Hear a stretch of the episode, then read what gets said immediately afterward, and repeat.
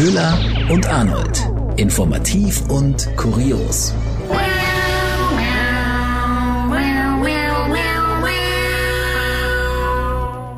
Hallo und herzlich willkommen zu einer weiteren Folge Köhler und Arnold. Wir sind Nachrichtensprecherinnen und in unserem Alltag natürlich wahnsinnig seriös unterwegs. Aber Köhler, wir holen sie wieder raus. Unsere Masken der Unseriösität und begeben uns auf unsere Spielwiese, wo wir natürlich die Nachrichtenthemen so auch betrachten, dass ihr das Wichtigste mitbekommt und erklären den ein oder anderen Hintergrund, aber äh, schauen auch so ein bisschen links und rechts davon und äh, gucken uns auch die Sachen mhm. der Woche an, die ein bisschen Spaß machen. Genau. Köhler, ja. wie wollen wir anfangen? Pferde oder Titten? Also aus dem Bauch heraus, jetzt würde ich sagen Titten, aber Vielleicht heben wir uns die noch ein bisschen auf. Also ne, schön dranbleiben. Dranbleiben. Vorher geht's um Pferde. Beziehungsweise, ja, Hashtag Hau drauf, würde ich sagen. Köhler, was war da los? Oh Gott, oh Gott, oh Gott, oh Gott. Es, es war, also das waren echt dramatische Szenen, muss man, kann man nicht anders sagen. Also es war ja, oder? Traurig. Oh Gott, es ist so unangenehm, sich das anzuschauen. Also es geht um die Olympischen ja. Spiele und um den Fünfkampf. Das Netz ist voll mit der weinenden Annika Schleu, der Fünfkämpferin mm. auf Saint, Saint Boy. Saint Boy. Saint Boy. Ja, das, das ging ja voll in die Hose. Also das Video, wer sich's noch anschauen möchte, Oh, wie ging's dir dabei? Ich fand's eine, ich fand's so schwierig. Ich hatte so ein Kloß im Bauch und im Hals und ja, absolut. Also wirklich, ich hab's ja wirklich nicht mit Pferden, ja, kann ich ja ganz offen und ehrlich sagen. Aber das war so, mir taten beide so leid. Sie war völlig überfordert und verzweifelt und es war halt so, wer die Szene noch nicht gesehen hat, äh, sie wollte, dass ihr Pferd springt und arbeitet, aber der hatte so gar keinen Bock und hat sich richtig geweigert. Und sie hat dann irgendwann angefangen mit der Gerte dann drauf zu hauen und ihre Trainerin, die Bundestrainerin hat ja, und das gab ja dann auch noch große Diskussionen, dann hau rauf, hau richtig rauf, hat sie noch gerufen. Und sie völlig verzweifelt ähm, versucht, dieses Tier irgendwie in Bewegung zu setzen, aber es ging dann auch und dann hat man gemerkt, okay, okay, es klappt doch noch, okay, sie sind doch wieder ein Team und es geht und geht und dann die nächste Scheiße.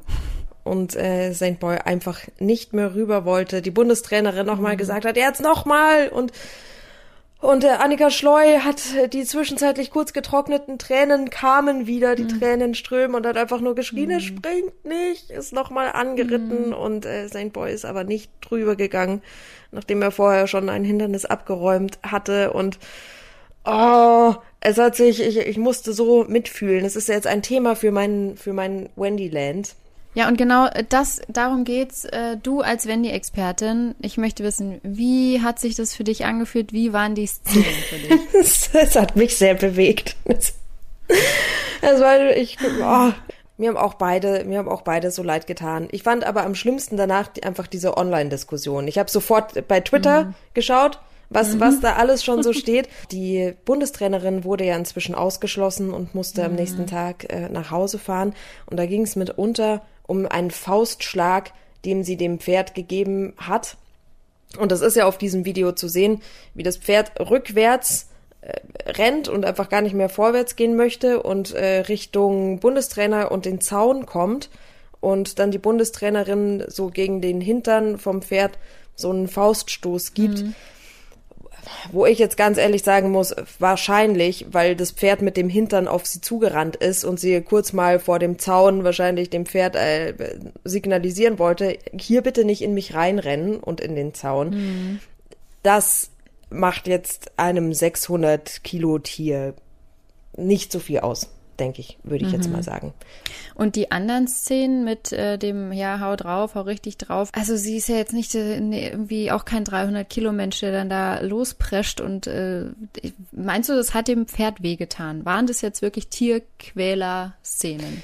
Ich denke, es ist, man kann schon von Tierquälerei sprechen, wenn man einfach merkt, wie massiv Stress ein Tier hat und es wird gezwungen, irgendwas mhm. zu tun. Also, wenn das mhm. Tierquälerei ist, ja, dann war das Tierquälerei.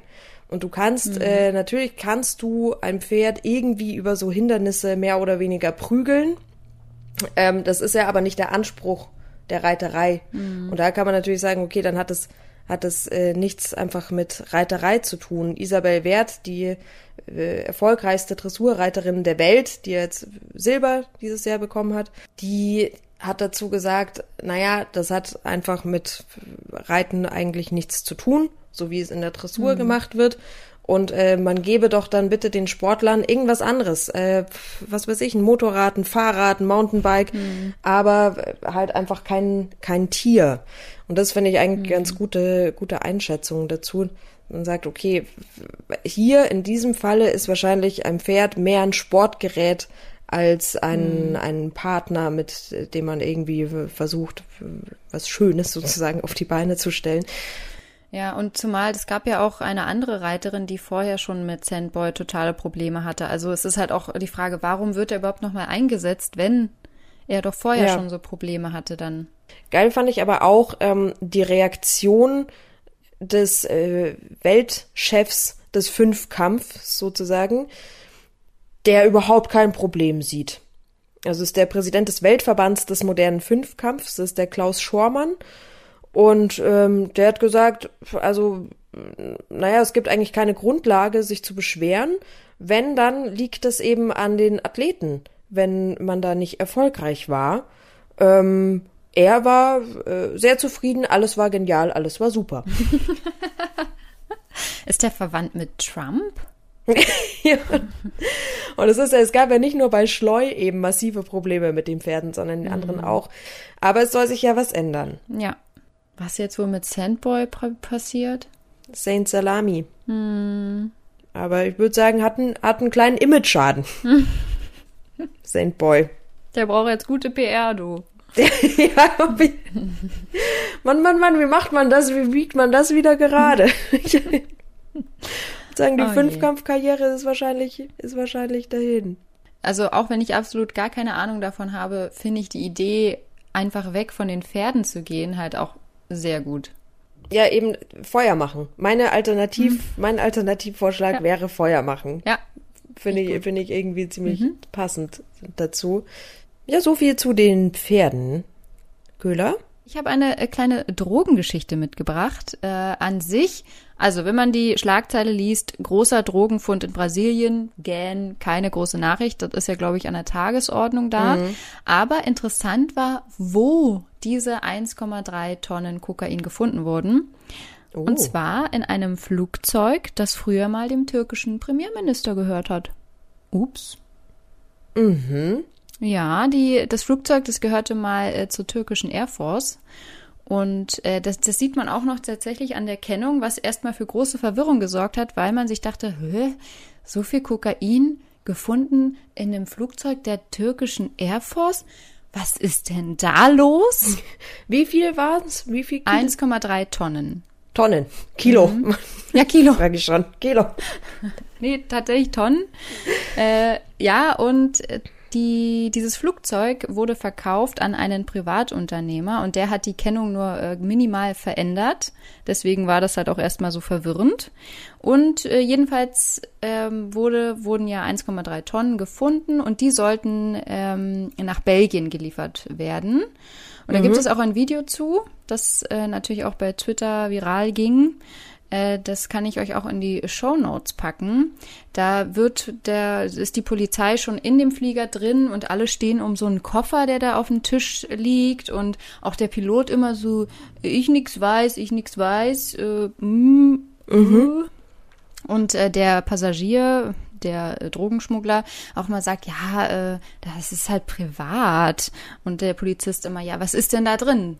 Ja, das privat halt. Und ich finde, das müssen sie jetzt auch nicht unbedingt aufmachen, weil es ist ja mein privates.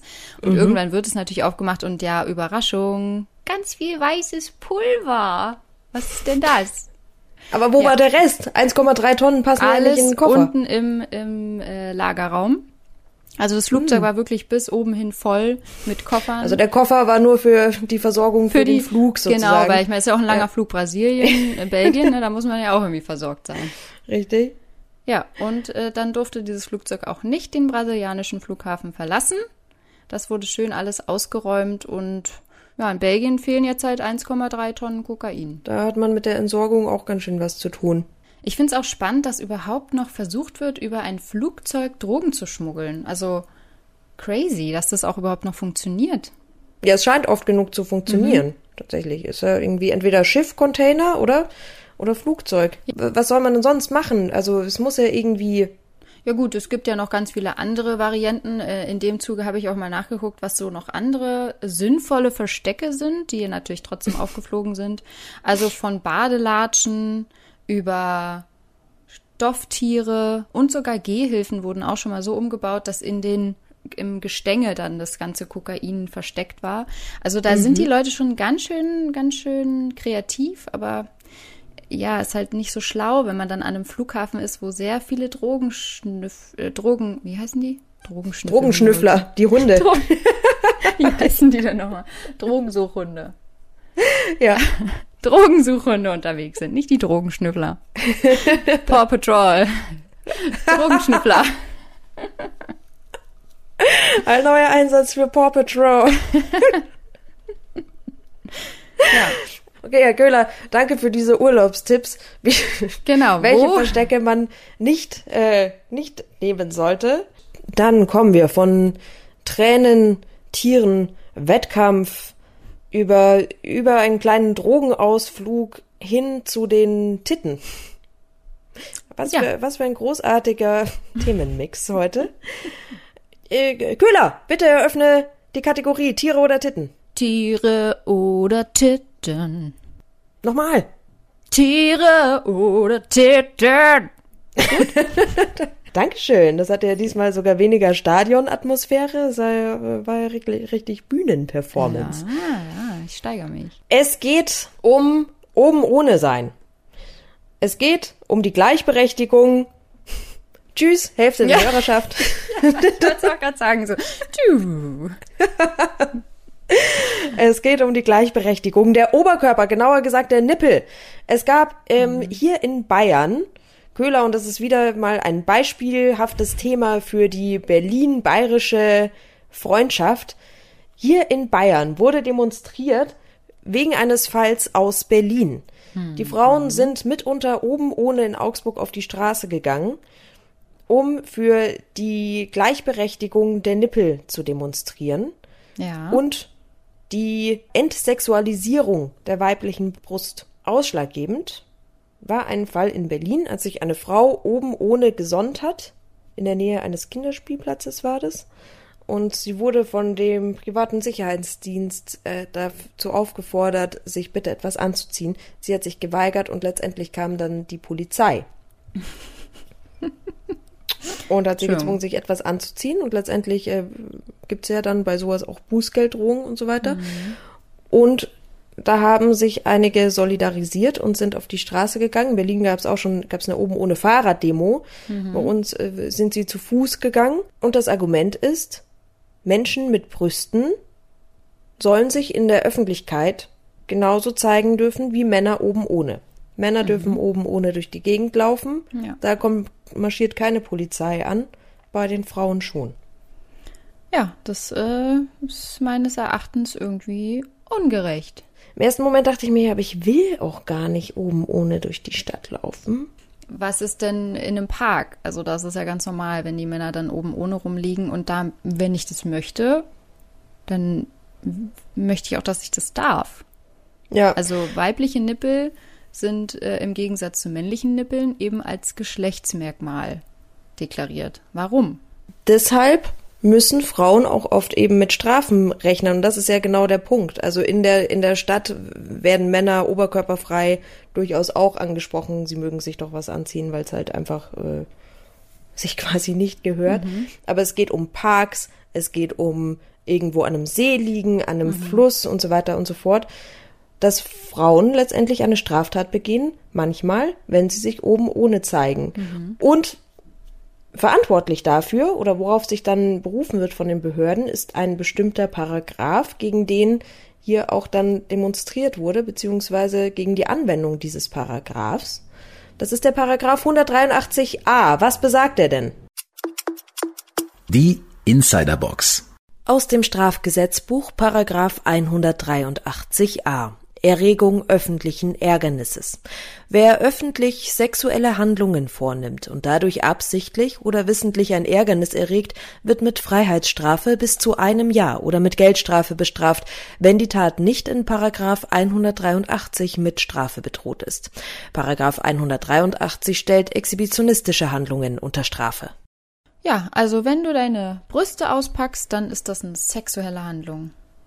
Alles klar. Und wer sagt das? Das ist ja das Problem. Ja. Wer sagt, also es ist für mich als Frau jetzt keine sexuelle Handlung. Mhm. Es war auch in München immer wieder Thema, wo es darum ging, oben ohne an der Isar zu liegen, oben ohne am See, weil teilweise Frauen sogar angesprochen worden sind, sie mögen sich bitte was anziehen, wenn sie oben ohne auf dem Bauch gelegen sind. Man sieht da vielleicht die Side Boobs. Stimmt, die Side Boobs. Ich habe sie ganz vergessen. Ja. ja. Aber ja nicht die Nippel. ja. Nicht die Nippel. Und es geht um die Gleichberechtigung der, es geht um die Gleichberechtigung der Nippel. Und jetzt kann man natürlich sagen, ja, pff, ist, ist auch geil. Sollen sie doch alle, also sollen sie doch alle oben ohne rumlaufen, habe ich kein Problem damit. Ist ja, ja schön. Aber auch das sexualisiert das Ganze ja wieder. Ja. Und es geht eben darum, die weibliche Brust einfach etwas zu entsexualisieren. Also sie ist ja, hat ja die Funktion, ein Kind zu ernähren. Ja, Stillen in der Öffentlichkeit ist ja aber auch nochmal ein ganz eigenes Thema sozusagen. Also die, Oh, das Fenster machen wir nicht Aber auf. da- das machen wir jetzt nicht noch auf, oder? Aber Stillen in der Öffentlichkeit ist ja durchaus, äh, gefällt ja auch immer äh, mal in dieses öffentliche Ärgernis oder manche fühlen sich ja davon sehr, äh, sehr angetan. Also äh, angetan meine ich im negativen Sinne. Also manche stört Muss es ja das auch denn extrem. jetzt sein? Ist das unappetitlich? Hier im Café, hier im Restaurant, muss das jetzt sein? Und nachher spritzt mir die Milch noch in meinen Kaffee rein, ganz ehrlich.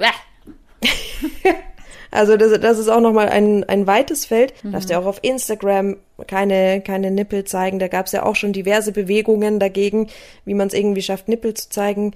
Mit der Aktion auch, ähm, sich einfach eine männliche Brust davor zu machen. Sozusagen männliche Nippel rein zu retuschieren oder aufzukleben. Fand, fand, ich, fand ich eigentlich die schönste Variante. Ja, ja, das war ich auch. Vielleicht wäre, vielleicht wäre das die Lösung, sich einfach so männliche Nippelpads zu machen und sich die einfach vorne drauf zu kleben. Also eine sehr politische und äh, kritische Tittengeschichte. Ja, immer. Wahnsinn. Immer. Die Tittengeschichten sind immer. Die Tittengeschichten sind, sind immer. Sind gar nicht so platt wie nee. Der ja, Titel. immer nur die Penengeschichten sind so platt, ne? Richtig, das ist ja unser Programm hier quasi. unser, unser, kleiner Beitrag. Ähm, dann, Ja, danke Arnold für diese Geschichte, sehr spannend. dann äh, Hashtag Free the Nipple und hau drauf. Und darauf ein Faustschlag. Tschüss. Tschüss.